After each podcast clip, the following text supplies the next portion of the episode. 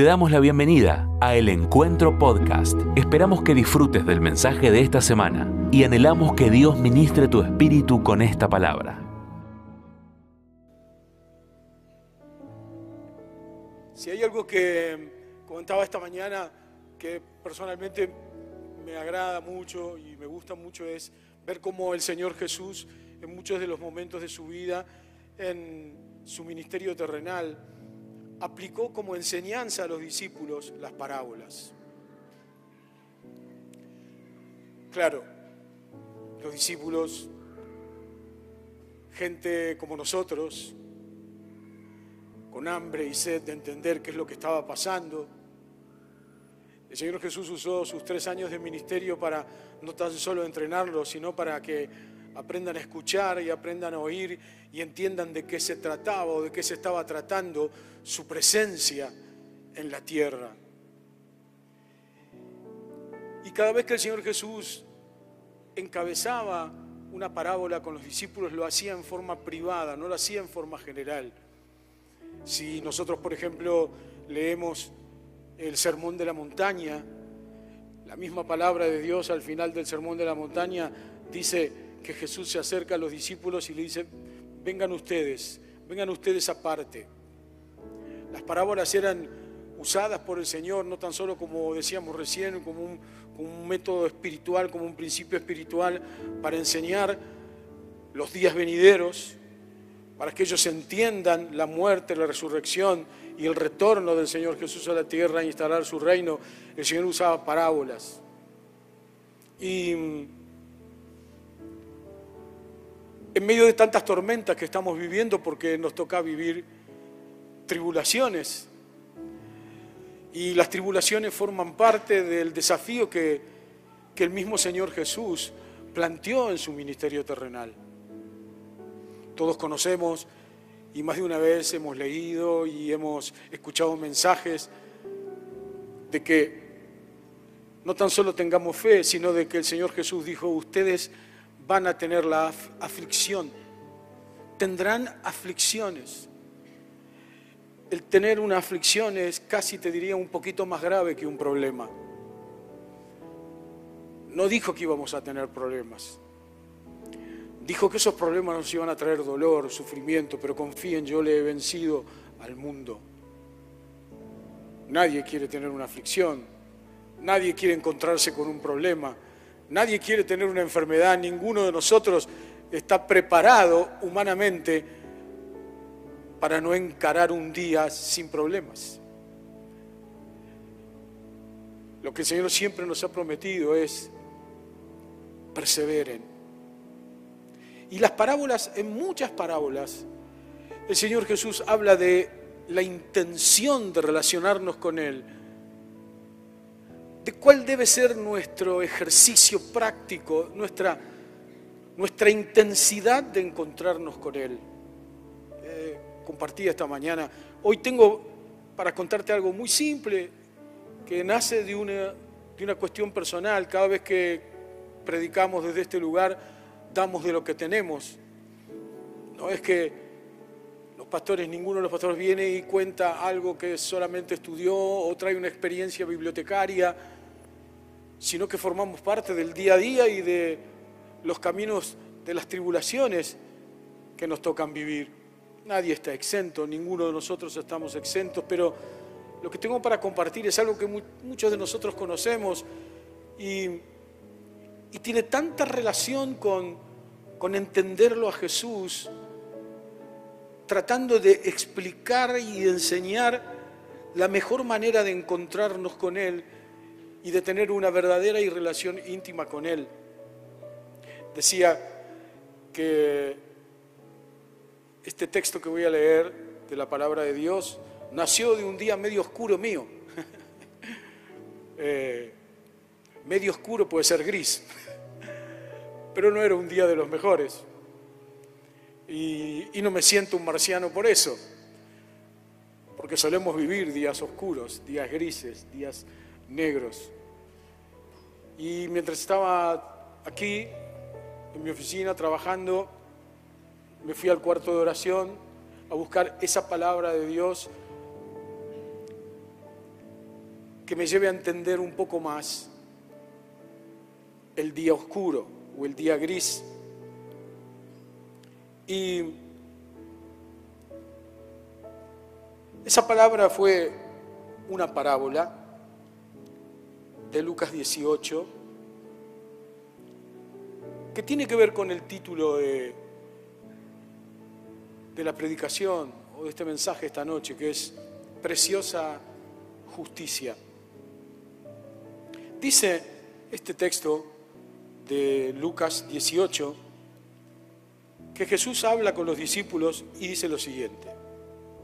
Además, Jesús les contó una parábola en cuanto a la necesidad de orar siempre y de no desanimarse.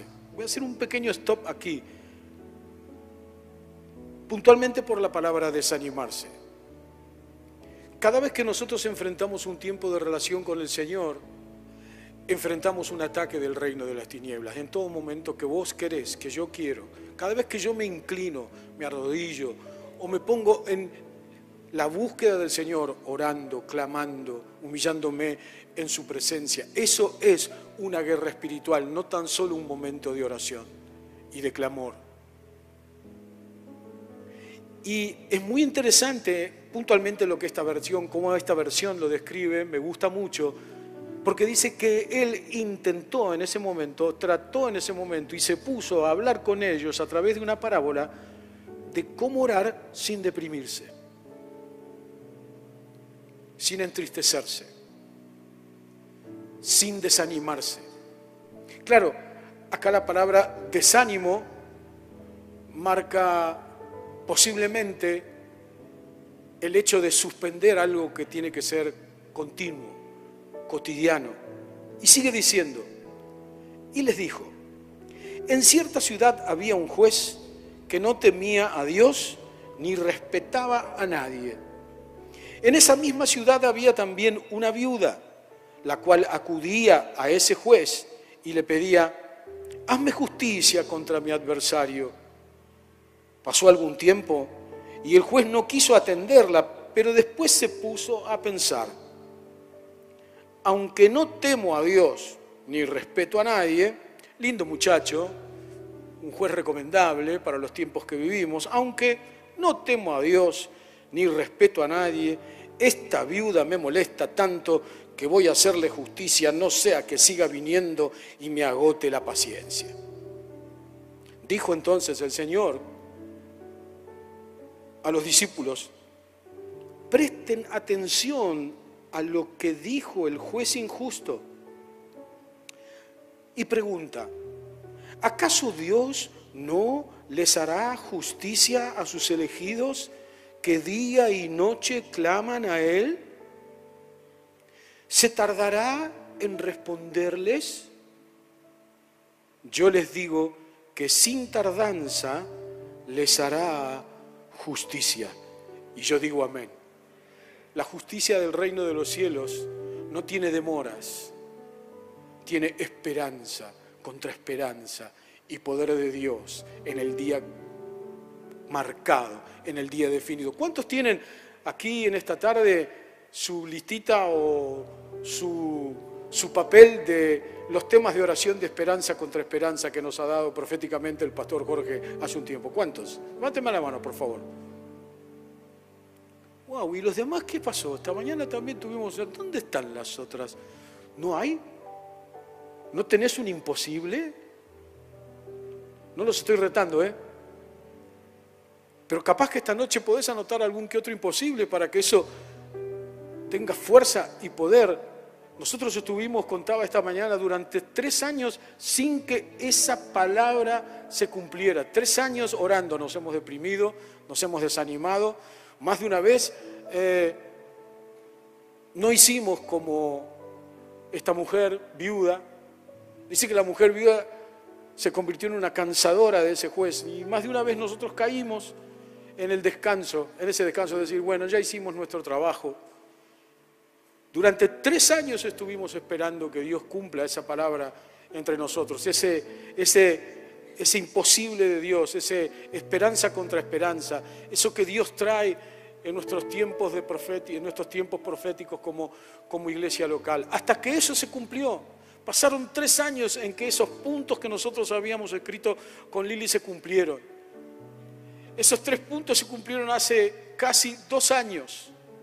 Dios cumplió todo lo nuestro. Tuvimos que esperar tres años, pero nunca tomamos la decisión de decir, bueno, si Dios quiere hacerlo, lo hará, y si no quiere hacerlo, no lo hará. Hemos aprendido a persistir, hemos aprendido a, a- ser intensivos en la búsqueda del milagro. Esta mañana yo hablaba y decía la palabra proactivos. Vencer el desánimo es continuar trabajando hasta que el milagro o la bendición de Dios o eso que estamos pidiendo al Señor acontezca. Luchamos contra lo que podemos denominar como si fuese el primer punto que quiero charlar con ustedes hoy. Son cuatro puntos, es muy rápido, pero es muy puntual porque entendemos juntos que el Espíritu Santo de Dios hoy continuará metiendo su mano en nosotros como el gran cirujano, trabajando para que su gloria se manifieste en nosotros, generando paciencia y perseverancia en un tema tan fuerte como es el de estar relacionados con Él en los momentos difíciles. Pero la verdad es que durante esos tres años pasaron muchas cosas, pero nunca dejamos de clamar al Señor. Ahora tenemos cuatro puntos más, están ahí, los tengo en mi celular, tengo cuatro puntos más que hemos tomado la decisión con mi esposa Lili de orar mañana, mediodía y noche por el mismo tema, no desde una actitud o de una perspectiva eh, eh, obsesiva y religiosa, sino desde esta perspectiva de buscar la justicia de Dios, que dice para mí y para vos, sí, lo voy a hacer y pronto. ¿Están acá? Sí, lo voy a hacer y pronto. No te, no te desesperes, no desmayes. Pero ¿saben qué? Agregamos al listado una recomendación. Agregamos al listado el agradecimiento desde hace dos años de lo que Dios ya había hecho. No dejamos de agradecer lo que Dios hizo y continuamos en medio de nuestro nuevo clamor dándole gracias a Dios por lo que hizo, porque si lo hizo lo va a volver a hacer. Y yo digo gloria a Dios. Por eso, ¿quién es tu adversario? ¿Quién es nuestro adversario? ¿Qué hubiese pasado si la mujer esta- si esta mujer viuda que nos cuenta el Señor Jesús en la parábola hubiese tomado la decisión de decir, bueno, yo ya fui, yo ya hice lo que tenía que, hacer, yo ya presenté todos mis papeles delante del juez, ya el juez sabe muy bien de qué tiene que trabajar para resolver, qué es lo que tiene que resolver, qué es lo que tiene que resolverme, qué es lo que yo le estoy pidiendo, el juez ya lo tiene, ahora le toca a él.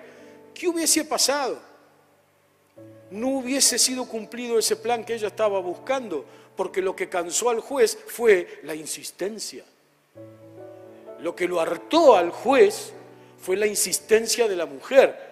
Claro, él, no sé, tomando un café o mate o no sé qué estaría tomando ese día, dijo, algo tengo que hacer acá porque me tiene harto. Y es interesante porque el Señor Jesús usa muchas parábolas para hacernos entender de que Él está esperando de vos y de mi insistencia permanente. Insistencia permanente, clamor permanente. Insisto, no desde, un, no, no- desde una perspectiva de, de obsesionados con la cuestión, sino de una perspectiva de que si Él no lo hace, no lo puede hacer nadie. Necesitamos entender desde la perspectiva del poder y de la gracia, de los principios del Espíritu Santo en nuestra vida, que yo cuando busco ese milagro, esa cuestión de parte mía para con el Señor, lo que más necesito es a Él. Por eso cuando nosotros estamos en medio de cualquier tipo de crisis, mi fe en Jesús no cambia la crisis, cambia mi visión de la crisis. Cuando estamos en medio de un lío, de una situación dura que ni siquiera nunca esperábamos o de una enfermedad, mi fe en el Señor no cambia la crisis, te lo repito, cambia mi visión de la crisis. Lo que el Señor Jesús está planteando en medio de esta perseverancia, en medio de esta insistencia, es que te pares arriba de la circunstancia sin parar, sin frenar un solo instante, no que la circunstancia te atropelle la cabeza. Eso fue una de las decisiones que en este tiempo que te estoy contando yo personalmente tomé, por eso hoy más que nunca de lo que tengo te doy. Porque si hay algo que el enemigo sabe hacer y lo sabe hacer muy bien, porque él sí es un obsecuente y él sí es un, un continuo permanente de recordatorio de siempre lo mismo, es hacernos creer y entender que en el momento de la dificultad nos quedamos solos, que se terminó el tiempo, que de acá no salís. Pero la insistencia es una de las marcas más comunes y más fuertes que el Señor usa precisamente en las parábolas. Solemos, y decía esta mañana, conocemos casi de memoria el que las palabras que Jesús también hace en Lucas 11, 5, llamen y se les abrirá, porque todo aquel que pide, recibe, y el que busca, encuentra, y al que llama, se le abre. Pero ese es el final de una parábola que el Señor Jesús está haciendo. Hay un contexto que esto tiene y es el contexto de la insistencia. ¿Por qué Jesús dice esto? El que llama, se le abre. El que pide, recibe. Y el que busca, encuentra. ¿Por qué Jesús dice esto al final de Lucas 11, 5 al 10? Porque anteriormente está hablando de insistencia. O sea, eso solamente pasa si yo estoy dispuesto a entender esta parábola. Mirá lo que dice. Insiste el Señor con, con, avanzar, con decir, insistan. No te quedes en el día uno, no te quedes en el día dos, no te quedes en el día tres. Hacelo hasta que acontezca. Pone fuerza, renová fuerza, pone confianza, hacelo. La crisis está, pero vos estás por encima de la crisis porque yo te voy a hacer caminar por encima de la crisis. También les dijo, ¿quién de ustedes que tenga un amigo va a verlo a medianoche y le dice, amigo, préstame tres panes porque un amigo mío ha venido a visitarme y no tengo nada que ofrecerle. Aquel responderá, bueno, como responderíamos muchos de nosotros, y aquel responderá, no me molestes, la puerta ya está cerrada, anda a la panadería. No, no le dije eso, pero más o menos yo le diría eso. Y mis niños están en la, están en la cama conmigo, no puedo levantarte para dártelos. Yo les digo, dice Jesús, que aunque no se levante a dárselos por ser su amigo, sí se levantará por su insistencia, porque no quiere que le molesten más, se va a levantar y le va a dar el pan. Yo les digo, aunque no se levante a dárselos por, por, ser su amigo, sí se levantará por su, por su insistencia y le dará todo lo que necesite. Se insisto, Dios promete darme todo lo que estoy pidiendo. Por eso el final de esta parábola es, el que pide, recibe, el que busca, y la gloria de Dios se manifiesta a través de empujar, no desde una perspectiva de la exigencia, no de una perspectiva de dice, Señor, vos prometiste que me lo ibas a dar, Señor, vos prometiste que me lo ibas a dar. Yo puedo tener ese tipo de insistencia y es una insistencia que puede terminar en una rebeldía o en un enojo personal. Lo que el Señor está diciendo y nos está enseñando es, yo soy tu necesidad, no lo que necesitas.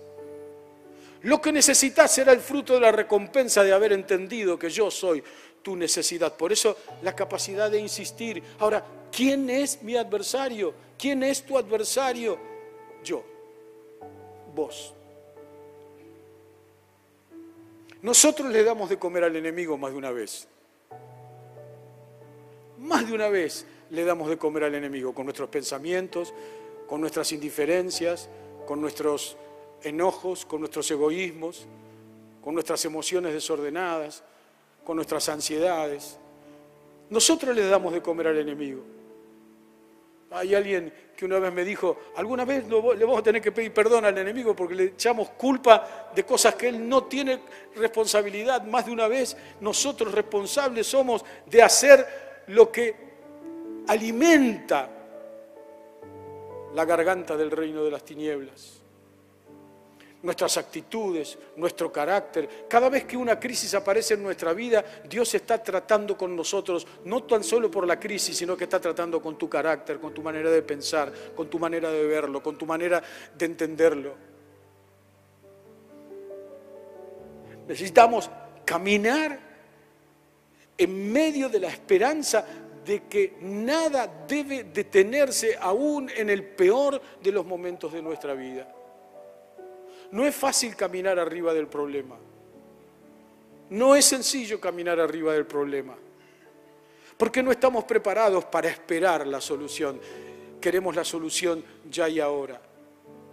Pero la perseverancia tiene la justicia que Dios tiene preparada para nosotros. Sí, lo voy a hacer pronto, a mi estilo, a mi modo, a mi manera.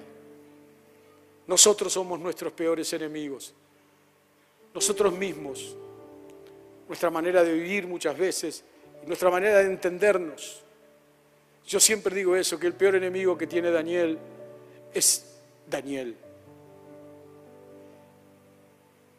Y el adversario que juega en nuestra cabeza más de una vez, lo único que está haciendo es destruyendo una realidad que Dios quiere cambiar, transformar. No hay situación de crisis, no hay ninguna situación, enfermedad, problemas económicos, situaciones emocionales, que no solamente no tengan solución, sino que además no hay ninguna de esas situaciones que puedan interrumpir el proceso de este juez justo que tiene preparada para vos y para mí una preciosa justicia.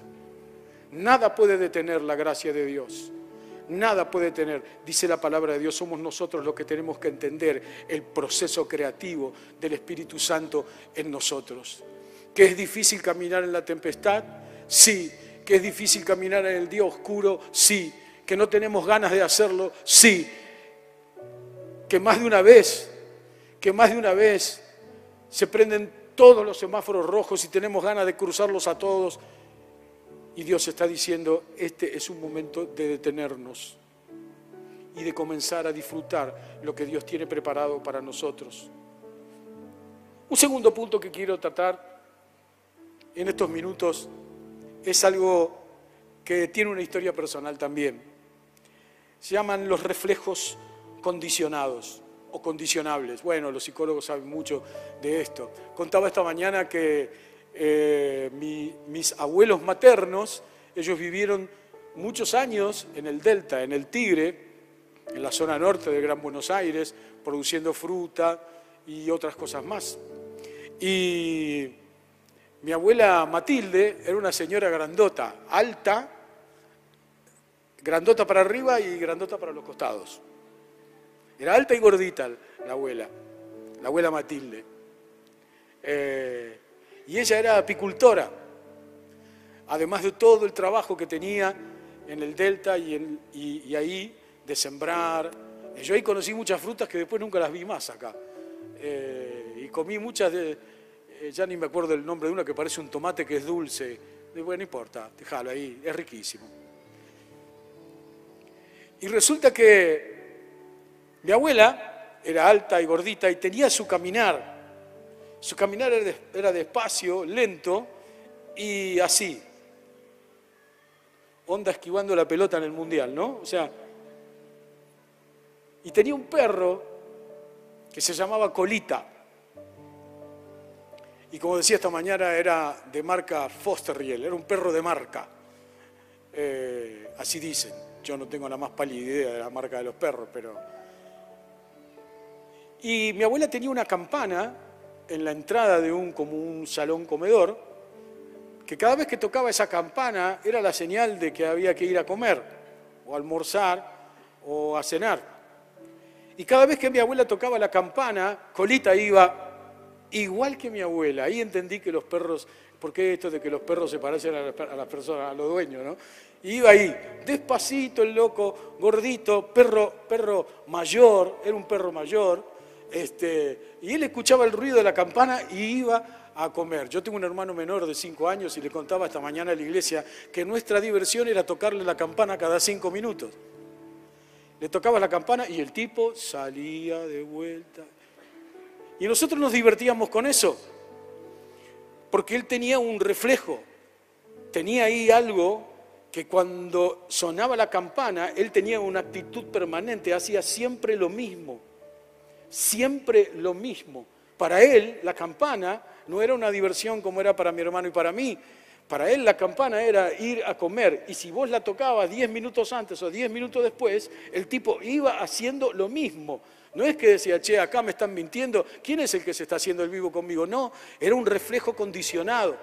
Ese reflejo condicionado funciona muchas veces en nosotros, porque nosotros venimos todos de diferentes culturas ambientales, de diferentes, de diferentes enseñanzas, de diferentes recuerdos, que más de una vez esos recuerdos forman forman en nuestra vida algunos aspectos que nos mantienen dentro de esos reflejos.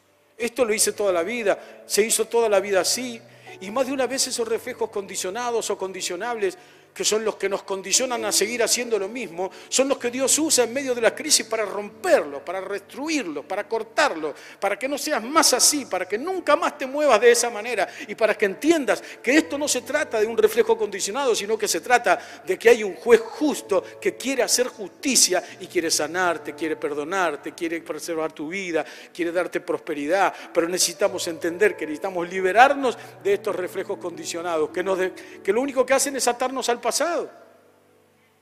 En cada momento de crisis aparecen un montón de cosas que vos pensabas que no las tenías, pero que estaban ahí. Algunas que ya borró el Señor, algunas que ya entregaste al Señor, pero había algunas ahí pequeñas que vos formaban parte de tu vida y no te diste cuenta que eran tus adversarios y que en el momento de la crisis se agrandan como nunca antes pensaste que se agrandaban y te destrozan en medio de la crisis.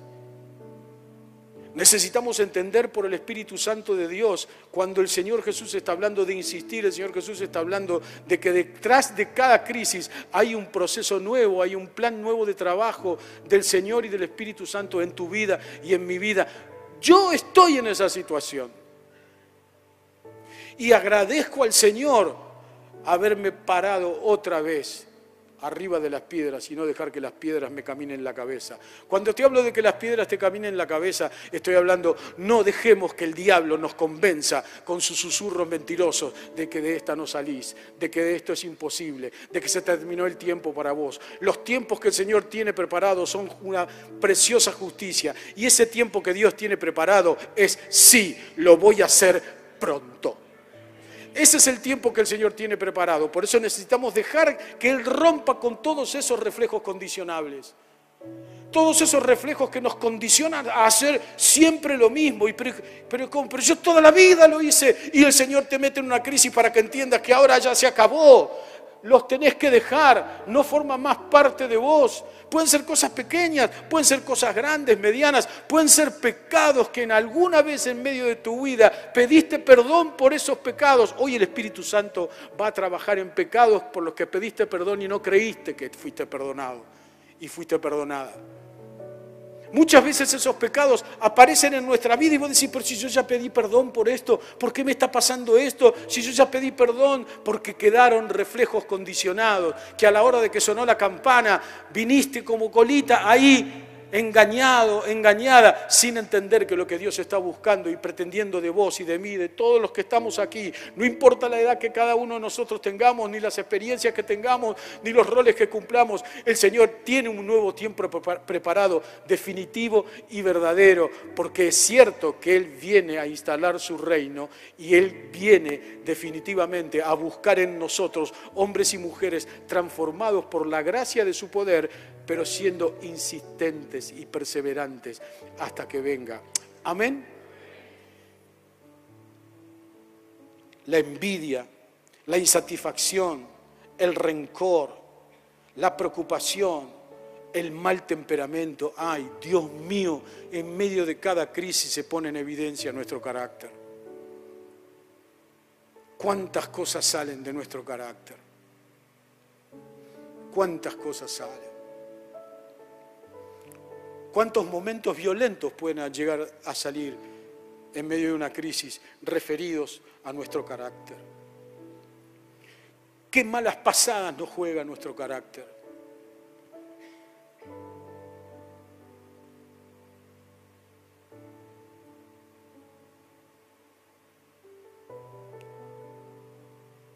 Quiero ir al tercer punto.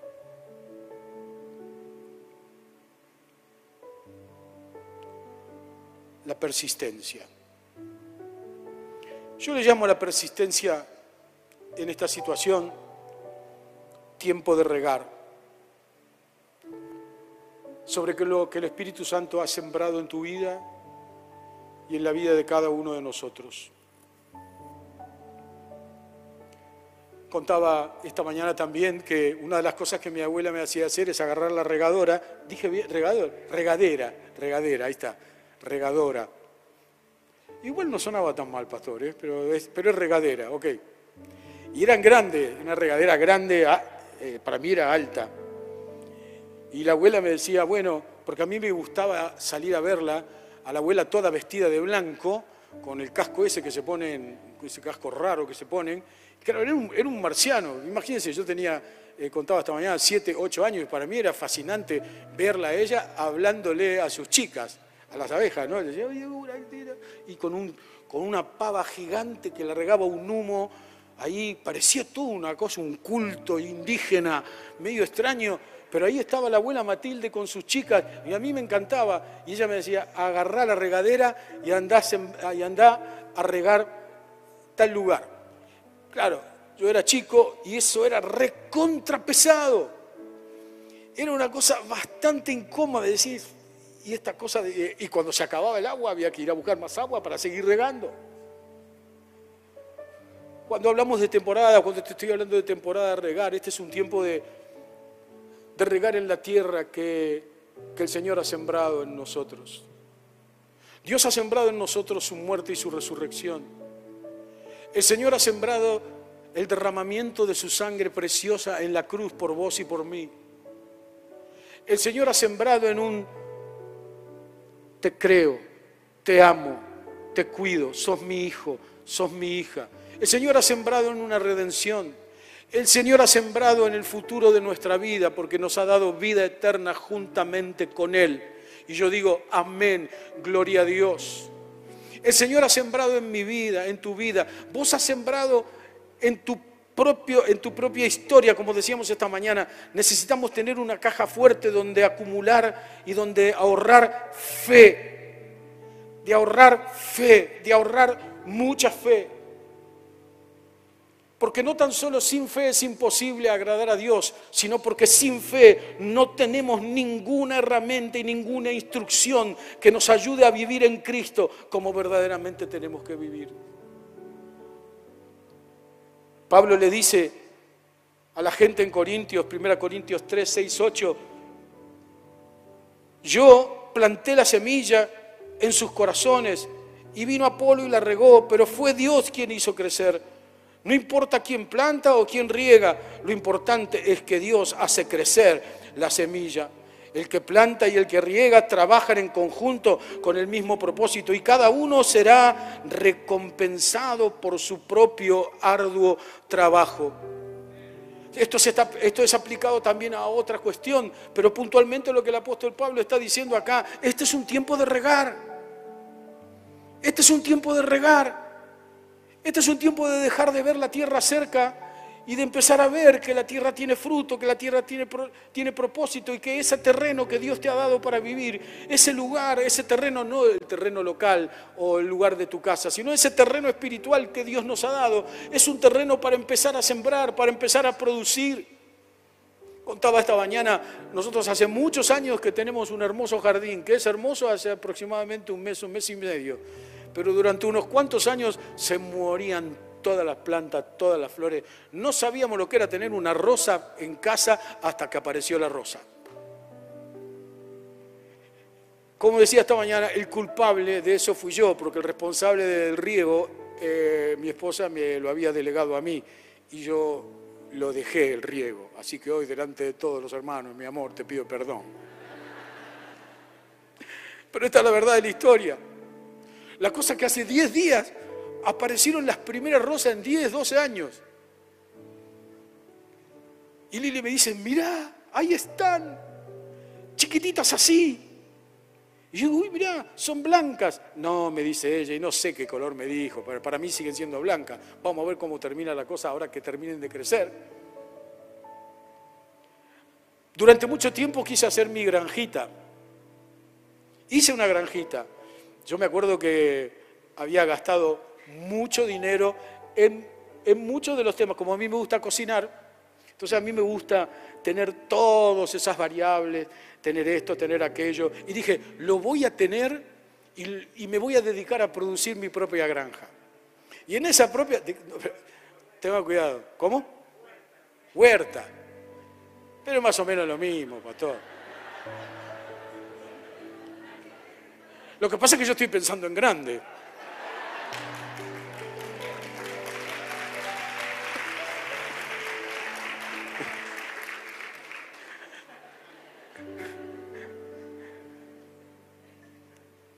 A traer una foto y me olvidé y la iba a poner acá para reírnos un rato, porque lo único que me quedó de esa huerta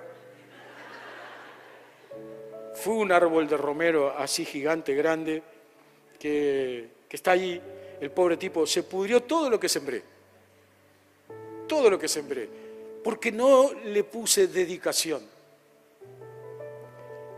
Y frente a la relación con el Señor Jesús, el capítulo 2 de Hechos, versículo 42, dice que el secreto del crecimiento de la iglesia en aquel entonces fue que estaban dedicados a orar. La riega necesita de tu dedicación, necesita de mi dedicación. De la misma manera que te sentís dedicado o dedicada al trabajo que tenés que hacer cada día, nosotros tenemos un trabajo permanente, que es el trabajo de entender que esa semilla que Dios ha plantado necesita de mi riego. Mi riego es perseverancia. Mi riego es insistencia. Mi riego es golpear la puerta hasta que la puerta se abra. Mi riego es avanzar de tal forma que en ningún momento, aunque el tema no esté, aunque el tema no lo vea, entender que es cierto que yo vivo no tan solo por la palabra de Dios, sino también por una promesa de la iglesia local que dice, pronto, pronto, pronto, muy pronto la recompensa formará parte de esta esperanza que yo tengo. Pronto, muy pronto.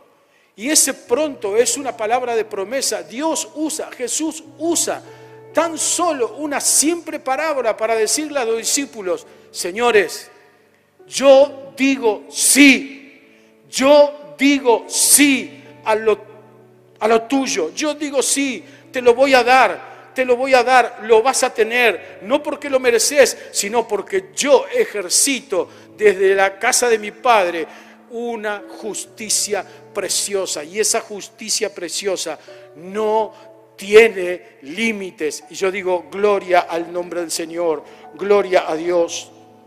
Por eso continúa diciendo el apóstol, por lo demás, hermanos, gócense en el Señor, porque el hecho de estar ahí regando cada mañana, no tan solo tiene una actitud de decir, uh, tengo que hacerlo. No está de mi parte el hecho de olvidarme, porque no es algo para olvidarme, porque es una responsabilidad. Esa responsabilidad en el espíritu yo no puedo ejercerla desde la perspectiva de la obligación, necesito ejercerlo desde la perspectiva de la dedicación. Eso que hago, ese riego que haces, ese riego que hacemos, ese riego que el Señor nos está mandando a hacer, es algo que trae alegría a nuestro corazón. Lo hago porque aunque no lo vea, sé que el fruto viene y ese fruto es parte de esta recompensa que Dios tiene preparada para mí. Por eso dice, alégrense, alégrense como me pasa a mí. Le dice el apóstol Pablo a los filipenses en capítulo 3.1, pero por lo demás, hermanos, gócense en el Señor. A mí no me molesta escribirle las mismas cosas. Que no te moleste hacer lo mismo todos los días mientras estás regando la siembra. Dice, a mí no me molesta porque yo sé que si se los recuerdo cada día, Dios los va a bendecir. Porque esto, dice el texto bíblico, para ustedes es lo mejor. De manera que si necesitan, dice Pablo, que se los repita una, dos, tres, cuatro, cinco, seis, cien veces, lo voy a hacer. No me molesta porque esto es bueno para ustedes. Y yo digo, gloria al Señor. También dice el apóstol Pablo, pero con Cristo estoy juntamente crucificado. Mi dedicación a este riego tiene que ver con mi identidad personal con el Señor. Yo no soy más el Daniel que era antes de conocer a Jesús, ni el Daniel que se construyó durante todos estos años honrando a Dios y en la presencia de Dios. Yo ahora formo parte de esta realidad. Dice, estoy juntamente crucificado con Él. Ya no vivo yo, sino que Cristo vive en mí. Y lo que ahora vivo en la carne, lo vivo en la fe del Hijo de Dios, el cual me amó y se entregó a sí mismo por mí. Gálatas 2.20. ¿Cuántas veces hemos escuchado esto? ¿Cuántas veces hemos leído esto? ¿Cuántos mensajes habremos leído de esto? Pero el desafío que el Espíritu Santo está trayendo esta noche entre nosotros es, vamos a regar hasta que Jesús venga a instalar su reino en la tierra. Vamos a regar, vamos a regar. Hay una palabra hermosísima profética que quiero dártela, que está en un texto bíblico en los próximos minutos más adelante. Pero dice también 1 Juan 5:12, el que tiene al Hijo, tiene la vida. El que no tiene al Hijo de Dios, no tiene la vida. Ese riesgo es la carta de presentación cada mañana diciendo, tengo al Hijo voy por mi vida. Tengo al Hijo, tengo la vida, la recompensa está a minutos, a tiempo de verla, de disfrutarla para la gloria de Dios. Por eso, ¿qué tan persistente estamos siendo? Yo sé claramente que es difícil.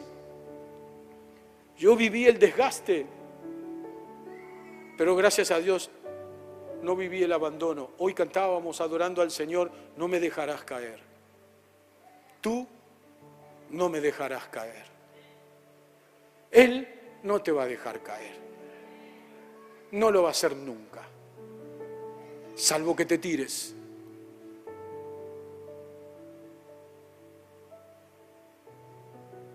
Él no te dejará caer, porque su proceso es redentor todo el tiempo. Y Él está trabajando con nosotros hasta que venga. Dice el punto cuatro, último punto que quiero tocar esta noche. Pueden pasar, chicos. Vamos a ir cerrando. Que es la última pregunta que el Señor hace en la parábola de Lucas 18 cuando el Hijo del Hombre venga, ¿realmente encontrará fe en la tierra? Cuando el Hijo del Hombre venga, ¿realmente encontrará fe en la tierra? Jesús dice en Mateo 11, 12, desde los días de Juan el Bautista hasta ahora, el reino de los cielos sufre violencia y los violentos lo arrebatan. Por supuesto, es fuertísimo, es tremendamente fuerte la palabra violencia. Pero violencia aquí está hablando de perseverancia, de permanencia, de esperanza, de entendimiento del tiempo en el que estamos viviendo. Tengo que clamar. Tengo que construir mi altar de oración cotidianamente todos los días de mi vida. No se trata de orar porque hace rato que no orás. Se trata de dedicarnos a entender que el tiempo, el tiempo que está cercano es un tiempo que está preparado para vos y para mí. Que la gracia y el amor de Dios están manifestándose en nosotros con darnos tiempo. Y es un tiempo de agarrar y de caminar en ese terreno seco, y tomar esa decisión para poder entender verdaderamente que todo lo que Dios tiene planeado para tu vida y para mi vida es absolutamente conformable y adecuado al proyecto y proceso de su voluntad en nosotros. Si no me rindo, si no pongo obstáculos, si entiendo verdaderamente que yo soy el peor enemigo que mi fe tiene, entonces el Espíritu Santo se va a abrir ungiéndote, ungiéndome, dándonos gracia. Vos me puedes decir en esta noche, bueno, pastor, lo que pasa es que vos no sabés lo que yo estoy pasando o no sabes por la que estoy pasando y que sí seguro. Pero vos tampoco sabés por la, por la que yo estoy pasando. Y estamos acá porque como tantas veces adoramos al Señor, diciendo, ¿sabe qué? todavía tengo leña y quiero quemar para la gloria del Señor. Y ese es el proceso que Dios quiere que entendamos. Tu enfermedad, tu crisis económica, tu crisis familiar, tus pecados. Entiendo de parte del Espíritu Santo de Dios que hay quienes están luchando con viejos pecados, que un día le pidieron perdón al Señor, como decíamos anteriormente, pero resulta que, que no creíste que fuiste perdonado. Esta es una noche maravillosa, ¿sabes por qué? Porque el riego del Espíritu Santo de Dios va a caer sobre vos si estás dispuesto a decir, Señor, perdóname, te entrego este pecado, renuncio a este pecado. Esta noche en el nombre de Jesús, renuncio a este pecado. Dame ese agua para poder regar y para poder sembrar para la gloria de tu nombre. Esta es una noche en la que juntos podemos decir, Señor, si vos no haces el trabajo que tenés que hacer, nadie lo puede hacer. Por eso dice una hermosa palabra, un hermoso texto bíblico. En Oseas 10, 12 siembren para ustedes la justicia y echarán misericordia. Hagan para ustedes el barbecho, para que este es, perdón, porque este es el momento de buscarme. Este es el momento de buscarme. Entonces yo, dice el Señor, el Señor vendré y los instruiré en la justicia. Preciosa justicia. Yo declaro proféticamente esto hoy sobre tu vida, sobre tu enfermedad, sobre tu crisis, sobre tu historia, sobre lo que vos estás viviendo. Yo te digo esta noche, en el nombre de Jesús, que no tan solo es posible salir adelante, sino que es muy, muy interesante y muy fuerte y muy posible el hecho de dejar que la angustia, el problema, la situación te domine, te maneje.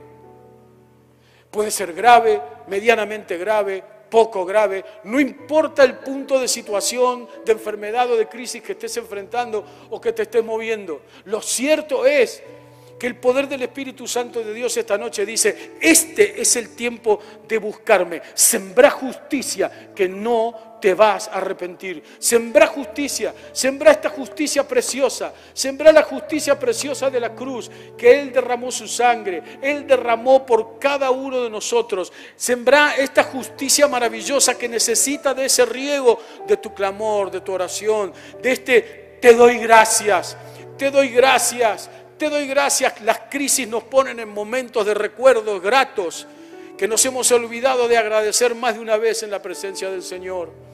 Las crisis nos ponen en sistemas y en situaciones en las que en el peor de los momentos de nuestra vida aparece, como te dije antes, eso que está ahí molestando y que nunca te diste cuenta que molestaba porque formaba parte de algo que estaba metido en nosotros y que ni siquiera nos dimos cuenta porque era algo normal o entendíamos que era algo normal. Pero el Espíritu Santo esta noche quiere romperlo, quiere destruirlo, quiere terminar con tu carácter, quiere terminar con tu carácter que no honra a Dios, quiere terminar con tu enfermedad, quiere terminar con tus líos económicos, quiere terminar con tus pecados. Esta preciosa sangre derramada en la cruz del Calvario es en la mejor de las aguas para poder regar cada una de nuestras situaciones y cada uno de nuestros territorios.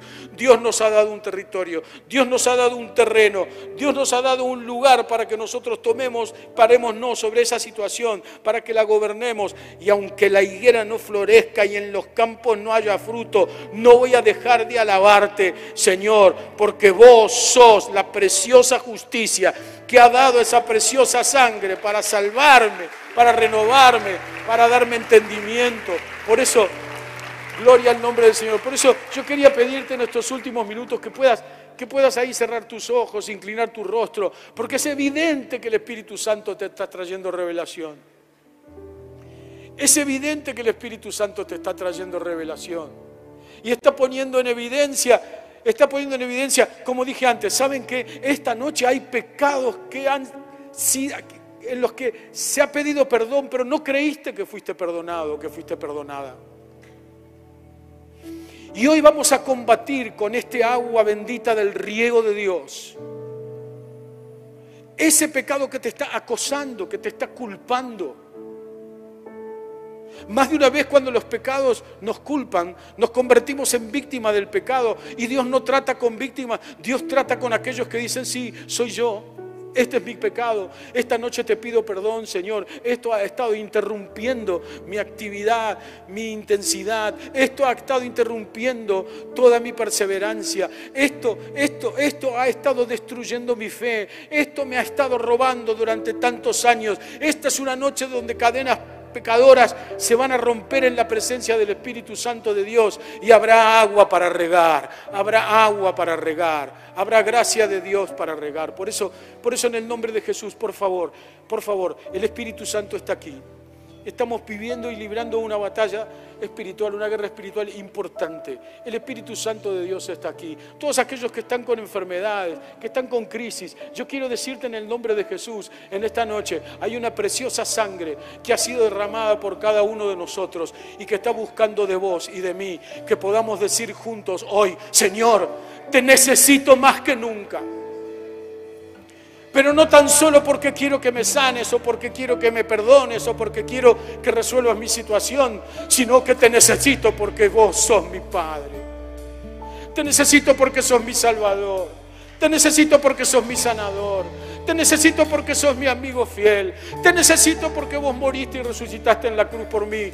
Te necesito para entender que la tumba está vacía y que el decreto está terminado y que ahora, ahora es posible vivir es posible vivir en esperanza contra esperanza. Te necesito, Señor. Si el Señor escucha tu clamor, si el Señor escucha tu clamor esta noche, si el Señor escucha verdaderamente tu clamor esta noche y Él ve que lo necesitas a Él más que lo que necesitas resolver, lo que se resuelve, Él dice, pronto lo va a hacer, porque este juez es un juez justo, poderoso y verdadero. Por favor, cierra tus ojos ahí. Cerra tus ojos ahí. Empezá a prepararte para entregar todo lo que el Señor te está pidiendo en este momento. Que no viene de lo que estamos predicando o hablando, que viene del Espíritu Santo de Dios, que está mostrando una tierra seca en tu vida. Hay una porción de tierra seca en tu vida que necesita de ese agua de regar, que necesita de esa gracia, que necesita de un juez justo, que tiene perdón, que tiene sanidad, que tiene liberación. Oh Señor, hace tu trabajo. Muchas gracias por escuchar este mensaje. Es nuestra oración que el Espíritu obre en tu vida a través de esta palabra y pueda ser un canal de bendición con otros. Te invitamos a suscribirte y compartir estos mensajes. Para más información, visita nuestra web www.iglesiaelencuentro.org.ar.